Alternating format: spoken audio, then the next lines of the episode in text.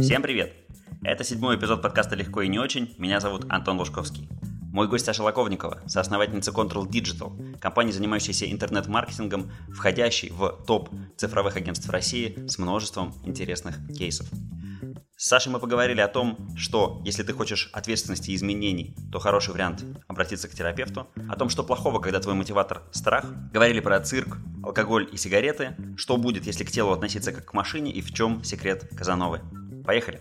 Саш, привет! Привет, Антон! Я знаю, ты только что вернулась из большой поездки по Азии. Расскажи, как оно было. Слушай, я была целый месяц на Шри-Ланке – и главной задачей было, наконец, расслабиться и отдохнуть. В общем, а, цель выполнена, цель достигнута. А, я месяц путешествовала, собственно, по Цейлону в разных форматах. И жила на вилле с друзьями, и со своим женихом вдвоем в горах. А потом последнюю неделю жила в семье ланкийской. Это был особенно интересный опыт. Ланкийская семья самое запомнившееся впечатление? А, слушай, да, это самое экзотическое впечатление, пожалуй, потому что я к нему не была готова. Получилось совершенно спонтанно. Я сняла номер на вилле, и оказалось, что я была единственной гостьей, и семейная пара, которая, а, собственно, на этой вилле тоже живет и ее сдает, она посвятила мне все свое внимание, показала, как они живут. Было круто. И как они живут? Они, конечно, настоящие буддисты. Это так трогательно. Очень постоянно улыбаются. А, очень гостеприимные, очень такие, знаешь, ненавязчивые. Это было приятно. И последнее впечатление, буквально в день отъезда, которое, наверное, самое сильное а, самый сильный эффект на меня произвело, оказалось, что эта семья, она а, содержит э, дом престарелых, построила на свои деньги, частный в той деревне, где я жила, и э, на свои деньги кормит и содержит э, нищих стариков и больных людей. Вот. Mm-hmm. Каждый день навещает их, там, пляшет с ними, поет песенки, пытается их как-то развлекать. Это очень трогательно. Mm-hmm. Меня прямо поразило. Звучит так. Еще на Шри-Ланку поедешь? Слушай, я стараюсь ездить каждый раз в новую страну. Э, времени не так много, как кажется, времени жизни, мне кажется, не так много, чтобы увидеть все, э, поэтому я стараюсь э, каждый раз в новую какую-то страну ехать. Uh-huh. Мне очень хочется, если честно, поехать еще дальше Азии, поехать в Новую Зеландию, куда-нибудь туда. Uh-huh. Сегодня как раз была новость о том, о том, что на картах Икеи нет Новой Зеландии. Да ты что? Ну, на кар... у них карта мира, и они забыли Новую Зеландию, да. Ну, у них там нет никакого бизнеса, и поэтому ее и не существует в их, в их это очень, это очень капиталистично. Да уж, это точно. А, ты вернулась полна сил, а, холод, э, сосули э, тебя пока еще не сломили? Слушай, в первый день у меня было ощущение, что я по какому-то симулятору реальности передвигаюсь, что этого всего не существует, но сейчас вроде как э, свыклась с тем, куда вернулась, смотрю, красок очень сильно не хватает, холод не очень сильно пугает, а вот красок mm-hmm. не хватает. Все реально в тонах mm-hmm. серого. Это тяжеловато. Хорошо. Расскажи про институт гештальта. Я правильно понимаю, что ты уже вот с осени там учишься? Какие твои первые впечатления? Слушай, да, я начала учиться в сентябре. Это было для меня такое важное решение. Я э, планировала туда поступить э, и проходила консультацию еще прошлым, э, в прошлом году. Вот, но как-то тогда не собралась силами и э, решила, собралась, в общем, с мыслями в итоге только в этом году. Эм, там обучение проходит в формате пятидневок. А, это пятидневная интенсивная групповая терапия, пять пятидневок за год. А, мы сейчас, я сейчас нахожусь на позиции клиента. А, нужно понимать, что обучение в гештальте, оно исключительно практическое, вот, поэтому первый год э, все находятся, все начинающие в общем, студенты находятся в позиции клиентской на группе, а дальше начинается изучение методики уже, и э, мы начинаем потихонечку осваивать позицию терапевта и угу. тренироваться на кошках, на первых, на первых собственных клиентах. Угу. Классно. Проходит, э, ты спросил, как проходит. Э, слушай, ну, каждые пять дней немножко меняют жизнь, немного меняют угол зрения. Mm. Это мощно, очень интенсивно, да. И учишься все время сосредотачиваться на на том, что ты чувствуешь каждую секунду, каждую секунду своей жизни. Это новый навык, очень крутой, полезный. Ты, насколько я помню, ярый сторонник э, терапии, э, считаешь, что это безусловное добро. Э, поправь меня, если я коверкаю твои слова. И что, вот можешь коротко сейчас высказать свою точку зрения? Всем людям обязательно нужно пройти курс или как? Слушай, нет, я не скажу, что я ярый, ярый сторонник. Я скажу так, что эм, тем, кто не хочет менять свою жизнь, и не готов брать за нее ответственность, терапия точно не нужна, она им навредит. Uh-huh. А, вот э, тем, кто чувствует, что готов разбираться и готов лучше, скажем так, понимать, что в жизни происходит, да, да, стоит, а, стоит пойти к терапевту, даже если каких-то острых проблем а, нет. И слава богу, если их нет. А, в любом случае найдется с чем разобраться. Uh-huh. Вот так. А, то есть достаточно просто желания большего контроля над э, своей жизнью, и казалось бы, что если даже кажется, что каких-то проблем нету, надо приходить, а там найдутся. А, звучит, э, звучит даже немножко диковато а, в твоем пересказе. Слушай, ну смотри, мне кажется так, э, если человек ищет, мне проще всего, наверное, на примере показать, рассказать, если человек недоволен своей жизнью, но ищет, что кто-то ему даст все ответы э, и даст советы, которые изменят его жизнь, то это, наверное, к астрологам, нумерологам, еще кому-нибудь. Если же человек э, понимает, что он хочет, э, что он готов встретиться с теми чертами себя, которые он не принимает, которые вызывают у него страх, э, и так далее, но он готов сделать этот э, смелый шаг, чтобы чтобы лучше понять, что с ним происходит, как его жизнь вот разворачивается под определенным углом. Короче, познакомиться с собой, со всеми слабыми сторонами, угу. со всеми страхами и так далее. Вот тогда можно и нужно идти к терапевту, потому что это безопасная среда, в которой ты можешь узнать себя. Такая модель мира, в которой ты можешь э, отыгрывать, э, пробовать новые роли для себя, новые новые выражения, новые способы выражения эмоций и так далее. И, в общем, не быть э, осуждаем.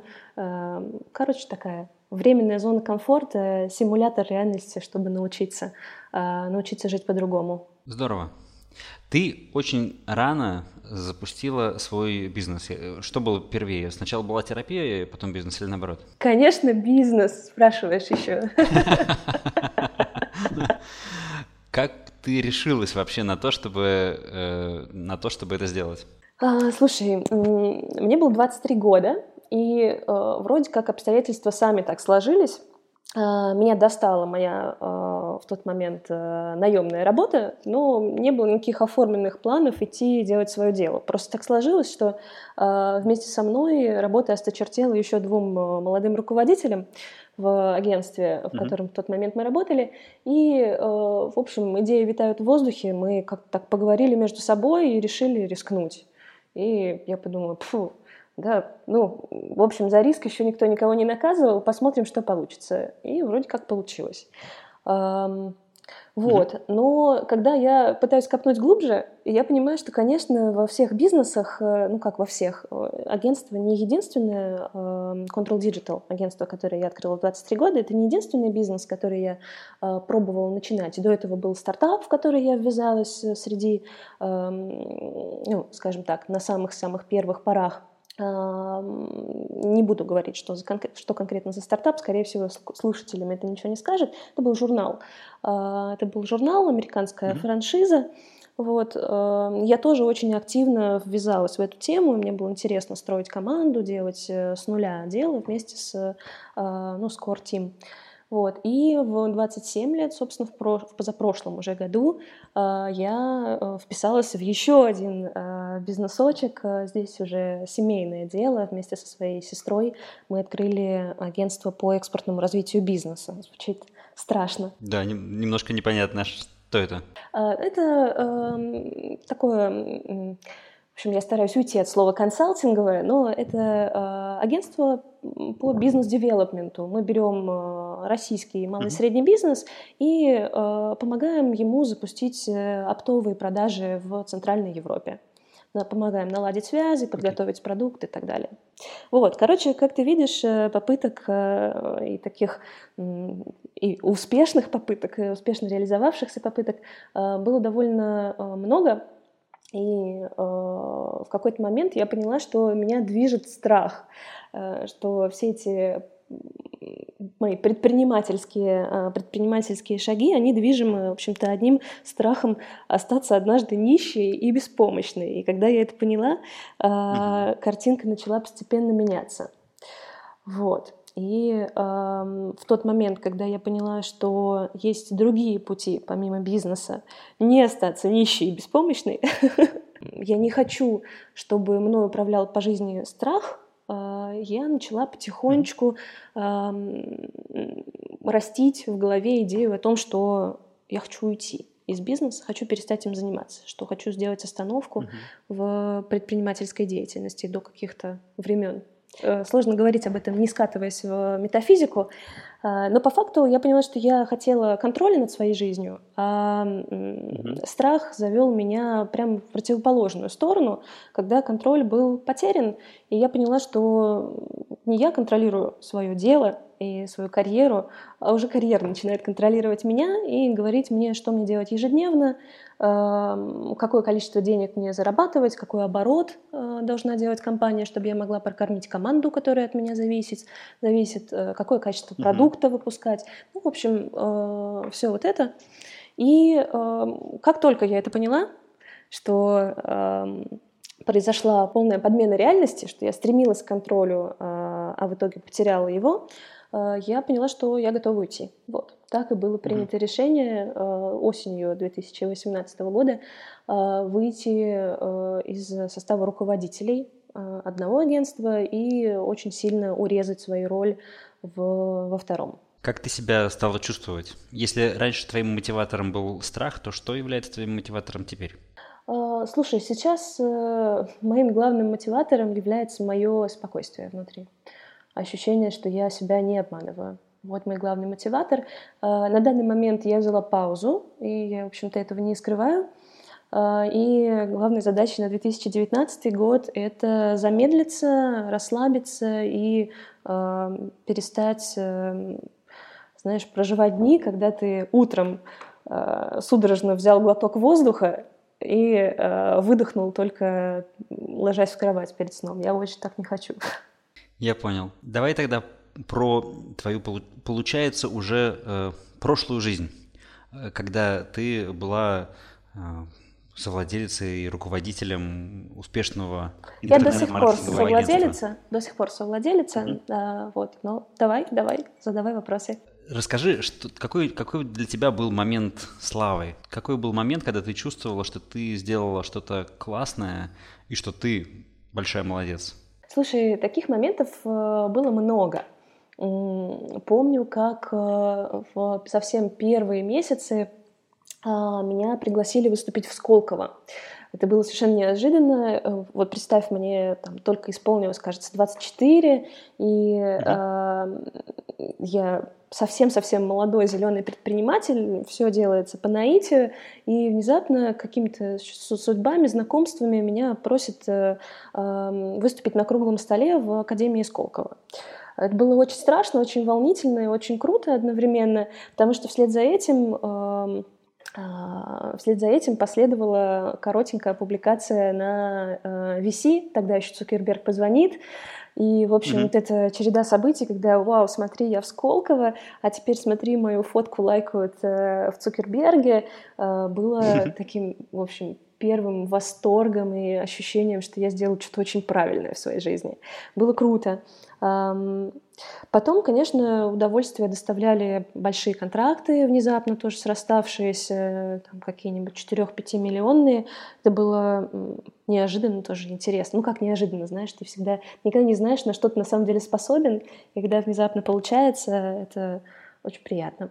Вот, а, одна из один из последних моментов, э, который на данный момент могу назвать, а, момент признания, это, конечно, когда мы вошли в рейтинге, а, в независимые рейтинги. Мы сейчас занимаем там, одно из мест в топ-100 лучших агентств digital-агентств России. Вот. И mm-hmm. момент, конечно, когда нам, э, нас упомянули и сказали, ребята, поздравляем, вы теперь в рейтинге, был ощущением победы. Класс. В чем секрет? Почему тебя в самом начале взяли и позвали в Сколково? Слушай, мне кажется, что я неплохо преподаю, и это честно. Mm-hmm. я умею объяснять э, сложные вещи просто, по крайней мере, про маркетинг. Не уверена насчет собственной жизни, но с маркетингом все получается. Это просто врожденная интуитивная вещь, или ты как-то этому научилась? Мне очень нравится. Э, мне очень нравится преподавать. Мне нравится видеть, как э, там, разглаживаются морщинки на лбу у серьезных дяденек и тетенек, которые видят, как э, вышла молоденькая девушка их чему-то научить. Мне нравится, когда начинают задавать вопросы, и я действительно могу прояснить для кого-то прояснить какие-то сложные, сложные ситуации. Мне, короче, мне просто нравится эта энергия, которую я получаю от зала. Все просто. А, надо mm-hmm. сказать, что у меня, конечно, есть еще профильное образование. Я никогда об этом на этом сильно не концентрировалась, но я училась в педагогическом вузе, то есть э, кое-какой опыт публичных выступлений, таких в роли преподавателя у меня был, когда я начинала, э, начинала свое дело. И, э, да и поползновения преподавать, они начались еще на, эм, эм, в годы наемного, эм, наемной работы. Mm-hmm. Вот, так, уже тогда мне хотелось э, рассказать всем, ой, как правильно писать тексты, как правильно вести деловую переписку. Ребята, давайте соберемся, сделаем небольшую корпоративную лекцию. В общем, мне просто всегда это нравилось и всегда получалось. Угу. А экспертиза в маркетинге откуда у тебя взялась? О, я э, чистейшей воды самоучка. И тут даже mm-hmm. скрывать нечего. Э, я изначально работала, пер, первое место работы такое, которым можно э, более-менее гордиться, это как раз была работа в журнале. Я была там редактором, сначала э, корректором, потом редактором, потом выпускающим редактором. И э, мы работали с блогерами уже в 2011 году. Э, искали, собственно, ребят, которые ведут блоги и пишут хорошие тексты, хорошие, умные, а, и публиковали их в бумажной версии журнала. А, в общем-то, уже тогда я достаточно сильно погрузилась в, а, в digital-медиа, которые только-только тогда наклевывались и еще не имели такой мощной силы, как сейчас, наверное. Ну да, наверное, сложно сравнивать. Потом я попала в агентство, которое занималось социальными сетями, и потихонечку начала разбираться в том, как устроено именно в маркетинге. Сначала с позиции менеджера по работе с клиентами, а, потом потихонечку непосредственно прикладные всякие штуки. Ну, в общем, как так шаг за шагом мне... Я была заражена этой темой. Надо сказать, что маркетинг еще очень тесно связан с психологией, которая мне всегда была интересна. Mm-hmm. Короче, эм, когда я заражаюсь каким-то делом, э, я начинаю нестись на всех парах. Я, mm-hmm. в общем, вся моя жизнь превращается в мое увлечение. А, и увлечение распространяется, ну, стираются рамки между работой, а, хобби, каким-то временем на себя и временем на работу, все это так сливается воедино. И помню, что когда э, мы только основали агентство, я буквально там сутками просиживала, просиживала на разных Короче, читала статьи, э, слушала чужие лекции, э, постоянно искала информацию, mm-hmm. серчила зарубежные источники, все это пыталась обработать, систематизировать. Ну, в общем, я и по сей день тоже часто этим занимаюсь, когда готовлюсь к лекциям. Я же по-прежнему преподаю digital-маркетинг. Э, ага. А, вот. Я э, под Новый год мне попалось э, исследование про тренды 2019 года, э, американское. Они много говорили о том, что о инфлюенсерах, о том, что они становятся виртуальными, и я оттуда увидел инстаграмный аккаунт на 2 миллиона, по-моему, подписчиков девочки, которые не существуют, это просто красиво срендеренные картинки. Про то, как это происходит в Китае, и про то, что э, Инстаграм сейчас на пике, и дальше только падение. А, чего ты думаешь? Э, что для тебя кажется самым захватывающим, интересным вот э, нынче в интернет-маркетинге? А, слушай, я буквально пару дней назад отвечала на эти вопросы, на этот вопрос, как раз меня просили, просили рассказать о трендах на 2019, особенно в социальных сетях. Ты знаешь, самым интересным для меня трендом является то, что бренды начали активно лезть в социалку. Сейчас попытаюсь mm-hmm. объяснить. В общем, стало модно говорить э, о социальных проблемах причем вне зависимости от того, как бренды высказываются на эти темы, э, то есть это могут быть э, совершенно крутые работы какого-нибудь там H&M, Benetton и так далее, и слабые работы Риба Краша, вне зависимости от этого, э, высказывания на тему ЛГБТ, феминизма, неравенства, меньшинств и так далее, они эм, оказываются на пике обсуждений.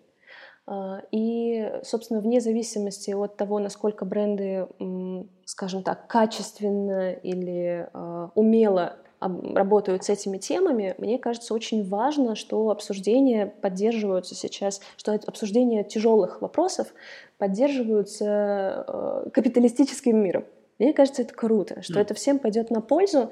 И, собственно, если говорить про такие диджитал-маркетинговые тренды, то свидетельством этого тренда является то, что пользователям, покупателям становится недостаточно от бренда только хорошего продукта или красивой упаковки. Mm-hmm. Бренды, э, пользователи, покупатели хотят идентифицировать э, себя с определенными ценностями, ну, собственно, не то, что хотят, они и так идентифицируют, и подбирают бренды в соответствии с, со своими убеждениями. А, поэтому, э, на мой взгляд, один из важнейших трендов э, и 18 и 19 и, надеюсь, дальше э, годов — это эм, честность, это искренность, искренность mm-hmm. брендов. А Рибок честный в том, что он вот сейчас заявил? Как ты вообще оцениваешь? Они вот получит в плюс или в минус от этого? Ага, э, Рибок, на мой взгляд, это просто сделал неумело. Э, было mm. ощущение, что ребята как бы вроде как хотят поддержать женщин, поддержать женщин, но при этом mm-hmm. домашку не сделали. Э, то есть не разобрались mm. в теме, э, не попытались чуть глубже копнуть, и в итоге как бы хотели как лучше, получилось э, сами знаете как. Поэтому да. нет, у меня нет какого-то какой-то ненависти к э, ребятам из Рибака.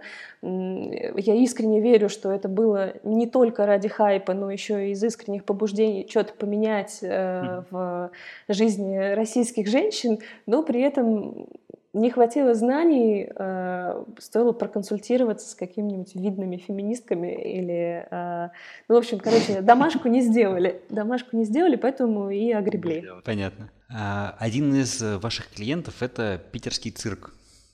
По поводу цирка тоже тут были всякие обсуждения э, на тему того, что надо его не, не продвигать и развивать, а наоборот детей, детей, животных, наконец, отпустить на волю. А, что для тебя вот в этом сотрудничестве и где для тебя грань добра и зла? Кого ты не будешь продвигать? Э, крутой вопрос, спасибо, э, спасибо за него. Я ждала, что мне однажды зададут этот вопрос. Эм, слушай, я не, э, не вегетарианка и ношу кожу, не ношу норковые шубы, но сапоги и сумки из кожи ношу, и мясо ем каждый день.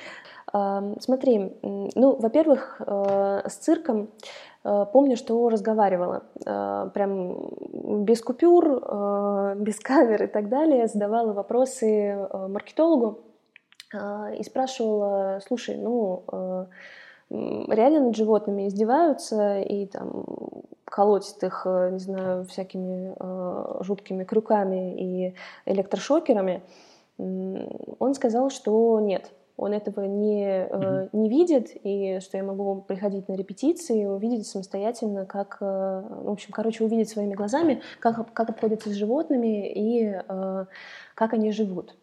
Здание цирка сейчас mm-hmm. отремонтировано, все загоны новенькие и достаточно ухоженные. И на репетициях mm-hmm. действительно никакой, жест... никакой жести я не видела. Но при этом, при всем, я считаю, что э, там, эксплуатация этой темы не самый, ну, короче, что это не классно. Mm-hmm. Поэтому я думаю, что это была сделка с совестью для меня. Mm. Если, ну, если отвечать честно, да, я кручу-верчу, запутать хочу, это сделка с совестью э, чистой воды, потому что в общем и целом я скорее против. Но в этой ситуации э, я отделила, скажем так, бизнесовые, коммерческие свои интересы от, свои, от своих личных убеждений.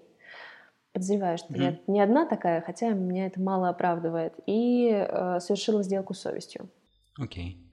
А более классические такие вещи, алкоголь, сигареты, вот с ними тебе приходилось сталкиваться? Были там сделки с совестью или обходила стороной?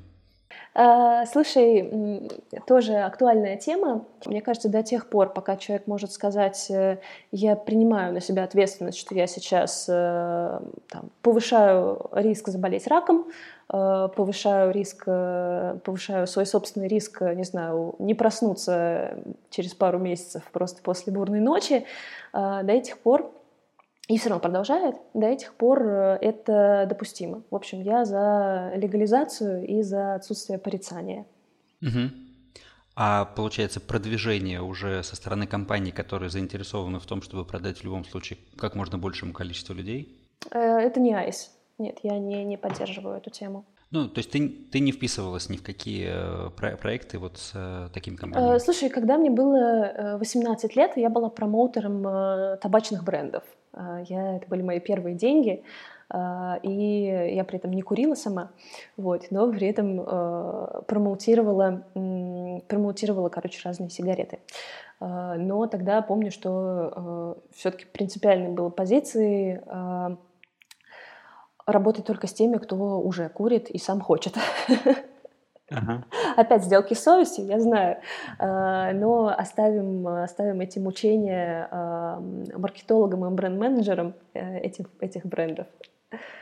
Окей, okay, хорошо. Угу. Ну, глобально, да, глобально Ладно. я э, против, э, против агрессивного маркетинга и считаю, что там, определенная часть запретов на рекламу этих веществ, она должна быть. Но при этом доступ, э, доступ должен быть э, все равно открыт и э,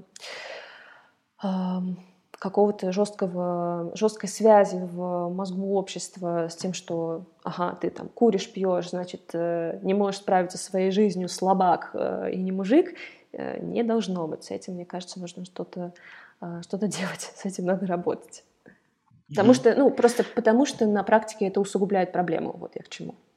Я, я помню, в какой-то момент я услышал мысль о том, что э, если человек действительно для снятия стресса ему необходимо выпить какое-то количество алкоголя, то ему гораздо будет здоровее все-таки его употребить, чем э, оставить его без этого способа привычного стресса снятия. Э, в долгосрочной перспективе это будет хуже, чем так, как есть. Да, я могу рассказать э, на собственном опыте. Э, вот как раз на Шри-Ланке я помню, что мне, я, я знала, что у меня всего месяц, ровно 30 дней, и мне очень хочется отдохнуть и расслабиться. И я изо так. всех сил пыталась э, сделать это максимально экологичным путем. Я ничего не употребляла, ну я в принципе не употребляю наркотики, это может быть какой-то разовый опыт. А, но я не, в общем, не сижу ни на чем, если что, дорогие слушатели. А, и Короче, мне очень хотелось, э, чтобы вот это расслабление, оно произошло максимально естественно, и чтобы я вот такая отпустила всю свою жизнь, и наконец начала валяться на шезлонгах, плавать в море и, короче, ни о чем не думать. И этот момент не наступал, не наступал, падла. Э, я э, думала, так, ну уже неделя прошла, ну уже 10 дней, Саша, ну давай, чего там, у тебя три с половиной опыта, три с половиной года опыта психотерапии, э, в конце концов, сделай с этим что-нибудь, что ты расслабиться не можешь. И я, короче, накручивала и накручивала, и пыталась и, и отпустить, и проанализировать. В общем, было, э, было смешно и, и, и в то же время очень волнительно, что я никак не могу начать отдыхать. Время идет. Вот. Mm-hmm. И я сделала очень просто. Э, в какой-то момент я э, подумала, в конце концов, если бы у меня было неограниченное количество времени, я бы могла продолжать свои попытки. Но сейчас я просто хочу, наконец, расслабиться. И пара дней, э, пара бутылок вина, и в итоге э, на третий день без всего этого я поняла, что пфф, отпуск начался. Мне понадобился переключатель, мне понадобился такой осознанный переключатель, чтобы, в общем, включиться в какой-то другой state of mind. И после этого уже все, все нормально, ты до конца отпуска отдыхала. Взяла на себя ответственность, я так это называю. Хорошо. Давай э, к целям. Ты э, раз вот в данном случае как раз рассказала о том, как ты поставила перед собой э, цель, ну, можно так сказать, и нашла для нее э, средства. Как вообще у тебя устроен процесс э, целеполагания? Ты ставишь себе э, цели на год, на месяц, э, вот в каждодневной твоей жизни? Как это происходит? Э, слушай, мое любимое упражнение на тему целеполагания — это, конечно, 100 желаний. Помню, что mm. в какой-то момент это, э, это упражнение порвало мне голову. Э, да, нужно было, для тех, кто не знает, нужно сесть и, в общем, без отрыва от... А, короче, нужно сесть и написать 100 своих мечт, 100 своих желаний на всю жизнь вперед, самое главное не прерываться, не оставлять там на, на следующие 50 желаний там на завтра или на через недельку, а прям сосредоточенно записать список. И, как правило, после там 30 э, пункта списка, после того, как ты уже купил все своим э, родителям, себе, э, детям, накопил на квартиру в своем воображении, ты понимаешь, что ты больше не можешь ничего выдумать, а, и начинается, собственно, волшебство. Ты начинаешь вспоминать, а чего ты хотел в детстве, а что тебя всегда увлекало. Начинаешь фантазировать, э, позволять себе в своем воображении вещи, которые, которых раньше не мог подумать и так далее. И, в общем, эта штука в свое время меня очень прокачала и сдвинула с места, потому что я взглянула на этот список и подумала, блин, кучу из этого всего я могу начать уже завтра, уже сегодня, ладно, что уж там. Mm-hmm. Mm-hmm. И я помню, что я записалась после этого а, на какие-то курсы по рисованию. А, я поняла, что хочу оставлять, эм, освобождать больше времени для того, чтобы заниматься текстами. Хочу, там, не знаю, местами сменить круг общения. Хочу и записалась, помню, еще на курсы по вождению мотоцикла. Правда, потом заболела, так и не закончила, но до сих пор обещаю себе, что, что получу права категории А. Гештальт висит. Гештальт, да, да, гештальт висит. А, вот, в общем, вот такую штуку я регулярно обновляю. Какие-то желания оттуда вычеркиваются как выполненные, отмечаются галочкой и дополняются новыми. Я вижу, как я меняюсь, как какие-то желания, которые были мне важны, цели, которые были мне важны, они теряют ценность. А, и заменяются какими-то новыми. Это очень интересно. А, да, обычно, кроме этого, я обычно каждый год э, подвожу итоги не публично, иногда публично, иногда не публично сама для себя, а, и пишу да, какие-то ориентиры на следующий год. Как ты помнишь, э, мы, в общем, с тобой вместе тоже проделывали эту работу на твоем э, вебинаре по целеполаганию в конце года. А, и э, главной целью 2019 года, как я говорила, я поставила себе цель расслабиться и не ставить целей. Просто mm-hmm. временно дать себе отдохнуть.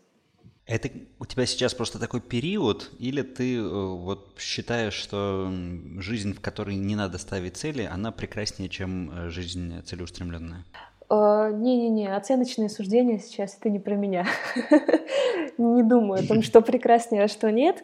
А, просто знаю, что мне нужна передышка, и я не хочу останавливать себя рамками временными. По крайней мере, пока у меня mm. есть ресурсы этого не делать. Возможно, случится какое-то потрясение, не знаю, э, что-то изменится в обстоятельствах, и мне просто придется поднять свою задницу и начать вкалывать или еще что-нибудь. Пока у меня есть ресурсы этого не делать, я сказала себе э, никаких дедлайнов, сидим, расслабляемся, пока mm-hmm. не надоест и пока не появится видение, например, следующей цели. Не думаю, что угу. у меня это теперь все навсегда, вот это нирвана, дзен и так далее. А, я достаточно темпераментный человек, и однозначно в какой-то момент меня начнет э, вставлять какая-нибудь тема. Вот. Ага. И тогда ты в нее погрузишься уже целиком. Ты сказала, что иногда ты подводишь э, цели года для себя, а иногда подводишь их публично. Угу. Как ты принимаешь это решение? Ведь, э, по сути, там большая достаточно разница уже от осознания того, вот это ты пишешь для себя, или это ты пишешь так, что это прочитают другие. Угу. Слушай, ну меня совершенно не заводит э, идея с коммитментами, когда ты публично mm-hmm. заявляешь, что вот, значит, в этом году я обещаю всем вам, всем моим там трех, трем тысячам друзей э, условно прочитать 50 книжек.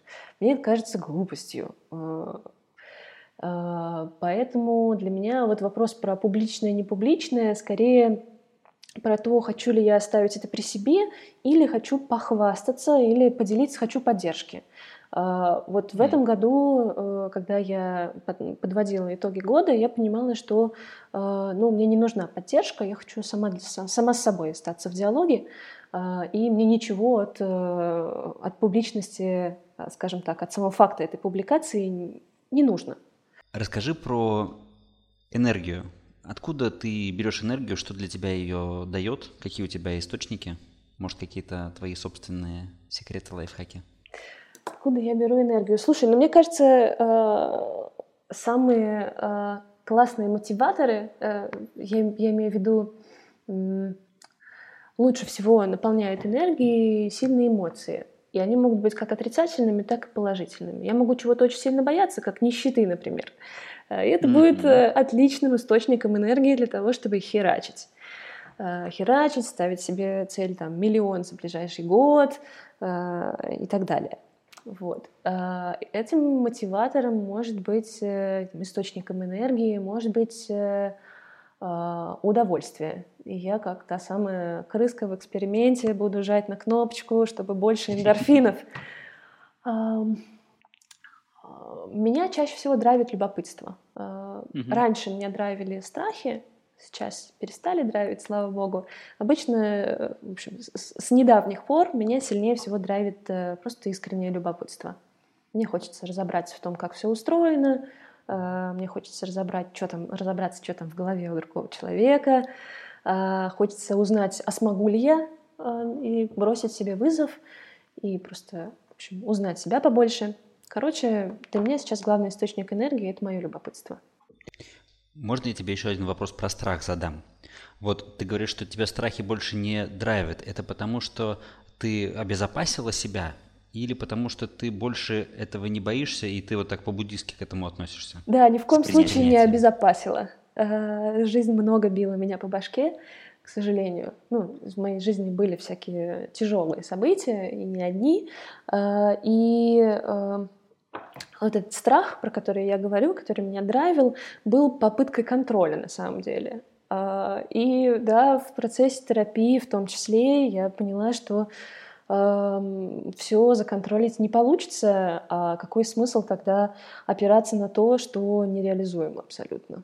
Ну, то есть какой смысл mm-hmm. опираться на страх э, потери контроля, если ты сам себе уже признался или сама себе уже призналась, что э, контроль тебе не обрести, э, лучше всего жить моментом. М, круто, спасибо. Расскажи тогда про самый свой главный фейл, ну, о котором сможешь сказать. Э, вот когда ты чего-то хотела, куда-то шла, что-то планировала, и ничего не получилось. А, слушай, мне кажется, самый главный фейл, ну, а, мы всегда, ты же знаешь, и в коучинге, и в гештальте э, стараемся рассматривать все события а, так амбивалентно. С одной стороны это фейл, с другой стороны приобретение. Ну вот э, самый такой жесткий удар обухом по голове это моя болезнь несколько лет назад, года три назад, которая стала следствием э, адской переработки. Вот я до сих м. пор держу этот опыт в голове и говорю себе, я так больше не хочу. А, это был фейл. Я сказала себе, помню тогда, что я машина. Мне очень нравилась долгое время идея, что мое тело, мой мозг — это такая классная машина, которую можно использовать на полную мощность. А, там, короче, газовать и газовать и газовать, пока бензин не закончится. Ну вот, кстати, про бензин я в тот момент не думала, что он э, этот э, не возобновляет, в смысле, что он истощаемый ресурс. А, короче, э, я в какой-то момент решила, видимо, что я перпетум мобиле, и э, работала там типа по 13-17 часов. Я видела цель перед глазами, я уверенно шла к ней, я там все, значит, совсем разбиралась, и мне очень нравилось, меня драйвила такая злость И даже в тот момент, мне кажется, неосознаваемый страх, а скорее такая, типа, я сейчас всех порву, сейчас вы увидите. И э, вот это, в этом запале э, я адски перетрудилась. Просто катастрофически. Mm-hmm. Катастрофически. в тот момент, когда я поняла, что э, о-о-о, я, кажется, устала, я начала просто стегать себя кнутом сильнее, э, чтобы не останавливаться. И, в общем, в какой-то момент, uh-huh. да, лошадь сдохла, э, бензин закончился, и я просто была вынуждена на полгода э, не то что отказаться от своих целей, а просто оставить бизнес, сделать паузу, переложить всю ответственность, всю работу на плечи соучредителя. Благо, соучредитель был и есть, и это мне очень повезло, я считаю еще. Вот, и просто полгода восстанавливаться на таблеточках. Это было жестко. Uh-huh. Вот это был фейл точно. Как ты э, вот работу над ошибками провела? Ты теперь знаешь точно, что какое-то количество часов у тебя есть, э, которые ты должна, ну, которые ты готова работать, а больше ты не будешь, потому что впереди наверняка замаячит какая-то новая тема, и ты на любопытстве туда погрузишься, как ты сказала, и, и отдыхом, и, и работой, и всем. Угу. Я опасаюсь того, что когда меня что-то начнет реально драйвить, я снова понесусь, не разбирая дороги. Э, там, в общем, сломя голову, э, потому что я знаю, что такое это выплеск, э, вернее, вплеск в кровь тестостерона и вот этого азарта. И я, конечно, опасаюсь, что я еще раз напарюсь на эти грабли. Uh-huh. Поэтому в последнее время технически я начала использовать тайм-трекер, тогл банальный. Mm-hmm. Я и раньше его пробовала использовать в работе, но мне было не так интересно, потому что это же классно, когда ты можешь много часов работать, можно не считать часов-то mm-hmm. времени больше, чем 24.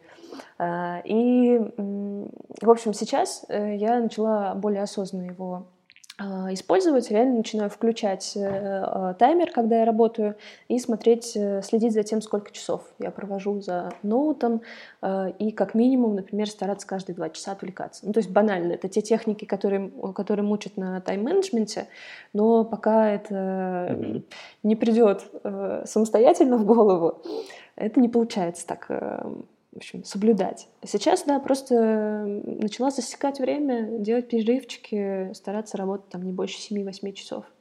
Угу. Круто. А у тебя есть еще какие-то вот там программки, сервисы, э, какие-то технические штуки, которыми ты пользуешься, которые тоже полезны?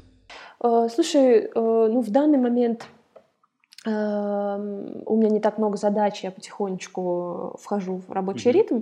А, вообще глобально, да, я делаю, я всякие таск, э, таск-менеджеры также использую, таск-трекеры, типа Trello мне не очень нравится. А, для работы я раньше использовала Basecamp, разумеется, очень классный, mm-hmm. удобный. AnyDo из таких базовых вещей, которые позволяют просто не забывать э, про свои задачи, дедлайны, это Google календарь ага. и AnyDo. Окей. Mm, okay.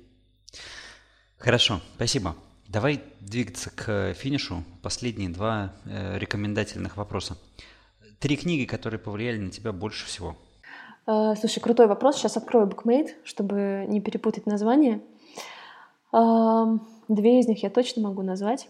Третью сейчас поищу. Да, могу тебе точно сказать. Первая книжка — это «Химия любви», э, научпоп угу. про то, как работают э, гормоны, ДНК и вот это все. Короче, каким образом э, наше внутреннее биологическое устройство влияет на то, как мы строим отношения с людьми, на то, как мы устанавливаем привязанности и так далее. Это было очень круто.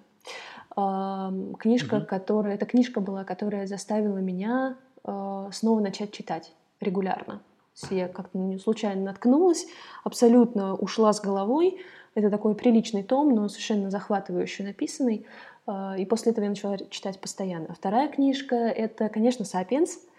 А, просто потрясная, сломала мне голову. Я прочитала как раз, дочитала ее сейчас на отдыхе на Шри-Ланке, и потом также быстро прочитала «Homo Deus». Сейчас буду читать третью книжку про 21 а, век — в общем, офигенная mm-hmm. совершенно. Тоже меняет угол зрения на... Эм... На взаимодействие человека и пшеницы. Ну да, да, да, это тоже, ну, на то, как общество устроено, даже больше. А, и mm-hmm. третья книжка, пожалуй, это Империя должна умереть. Загоря про э, русскую революцию. Окей. Угу. Тоже. В общем, Круто, эти, все эти книжки меняли мою точку зрения либо на историю, либо на биологию, либо на общество. И это было... Я люблю, когда моя точка зрения, она э, получает, во-первых, больше... Короче, когда у меня появляется больше фундамента для того, чтобы какие-то суждения вообще э, формировать. А во-вторых, когда ну, какой-нибудь автор предлагает мне взглянуть по-новому на то, как все устроено. Это круто люблю. Любопытство. Классно. Касательно первой книги, тут вот э, гости к нам заходили и рассказывали о том, что есть э, сведения о том, что Казанова, он э, носовой платок носил у себя под мышкой, а дальше э, его успех заключался в том, что он он вовремя оказывался э, рядом с женщинами, которые рыдали, и он доставал платок, давал им, соответственно, вытереть слезы, а у него был очень сильный какой-то особый, особый запах, и все, как бы дело сделано. Он четко, удивительно, как он, не зная, э, не зная всякой там молекулярных, молекулярных трюков, умудрялся так четко понимать, что он делает. Без, без теоретической базы просто шел на пролом. Круто. Три фильма или сериала тоже, которые повлияли на тебя? А, так, мне очень нравится сериал «История служанки». А, он такой феминистический, постапокалиптический и, в общем, антиутопический. Все, как я люблю.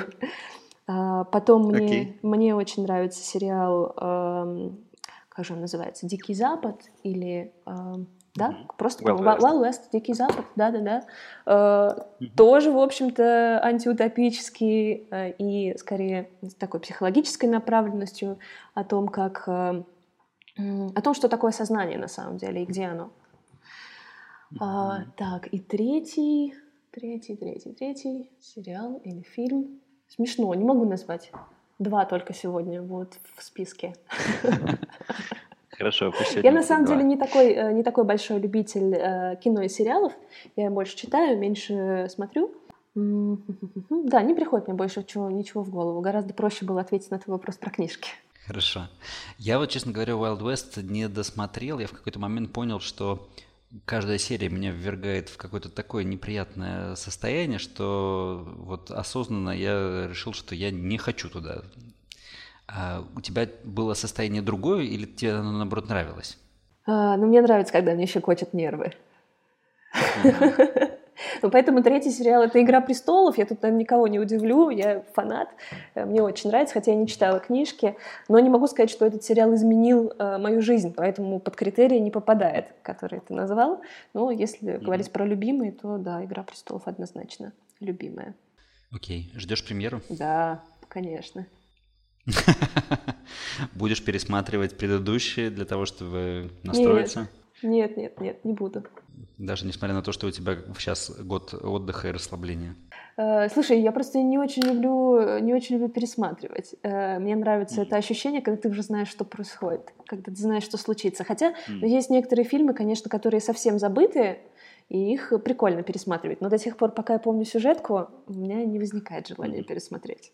Ну, понятно. Да, я понимаю тебя. Я вот сейчас поймал себя на том, что хочу перечитать э, «Доктора Живаго», стал его читать, а читал я его, наверное, лет, соответственно, в 15, и не помню вообще ничего. Читаю вот просто заново. Угу, классно. Саш, спасибо большое. Э, спасибо большое за уделенное время. Я рад, что застал тебя в такой период э, переходный, и мы записали твои мысли в момент, когда ты вот в не в целеустремленности, а в таком расслаблении. Верю, что следующая идея твоя будет э, потрясающая, и следующий твой виток на э, позитивной, доброй энергии еще всем нам очень хорошо аукнется. Я в этом уверена, Антон. Спасибо большое тебе тоже за разговор. Честно говоря, мне было очень приятно э, так расслабленно с тобой говорить и э, не пытаться строить из себя достигатора и бизнес-мотиватора. Мне очень нравится, э, что я смогла снять с себя эту, эту роль. Ой, очень классно. Может, э, вообще э, подкаст как-то надо под, э, под заголовок сделать антидостигаторство и антимотиваторство. Точно. Но оставим вдохновление. Вдохновение, как вдохновляющий эффект, он э, точно есть. Все, Саш, спасибо, пока. Спасибо большое, Антон. Счастливо. Ура! Вы дослушали до конца. Надеюсь, это потому, что эпизод получился интересным. В таком случае вы можете кое-что сделать для меня. Поставьте, пожалуйста, ему оценку, напишите отзыв. Это важно для того, чтобы больше людей узнали о подкасте. Мой следующий гость Олег Вайнберг, бывший IT-директор сети компьютерных центров Кей, бывший преподаватель MBA Открытого университета в Санкт-Петербурге. Сейчас Олег живет в Австралии и занимается консультированием.